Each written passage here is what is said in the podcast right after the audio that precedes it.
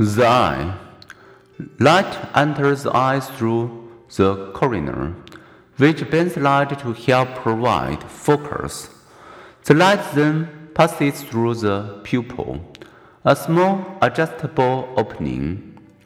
Surrounding the pupil and controlling its size is the iris, a colored muscle that dilates or constricts in response to light intensity or even to imagine a sunny sky or a dark room.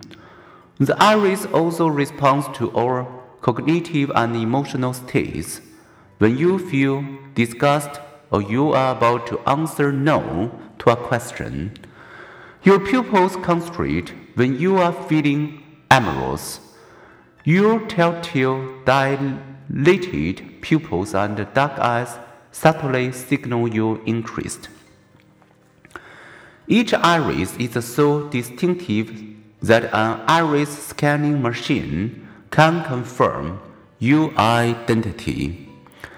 Behind the pupil is transparent lens that focus incoming light rays into an image on the retina, a multi-layered tissue on the eyeball's sensitive inner surface. The lens focuses the rays by changing its curvature and thickness in a process called accommodation. For centuries, scientists knew that when an image of candle passes through a small opening, it casts an inverted mirror image on a dark wall behind. If the image passing through the pupil casts this sort of upside down image on the retina, as figure 6.14, how can we see the world right side up? The ever curious Leonardo da Vinci had an idea. Perhaps the ice watery fluids bend the light rays, re-inverting the image to an upright position as it reaches the retina. Unfortunately for Da Vinci, that idea was disproved in 1604 when astronomer and optics expert Johannes Kepler showed that the retina does receive upside down images of the world. So, how could we understand that world? I live it, said the befuddled Kepler to natural philosophers. Today,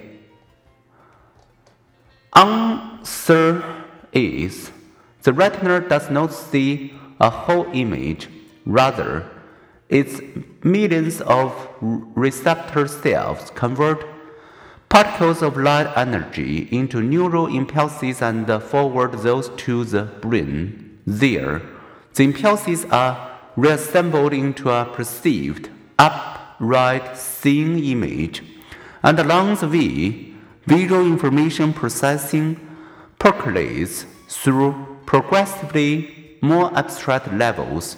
All this happens with astonishing speed as a baseball pitcher's fastball approaches home plate. The light signals work their way from the batter's retina to the visual cortex, which then inform the motor cortex which then send out orders to contract the muscles, all in the 5 to tenths of a second that the ball is in flight.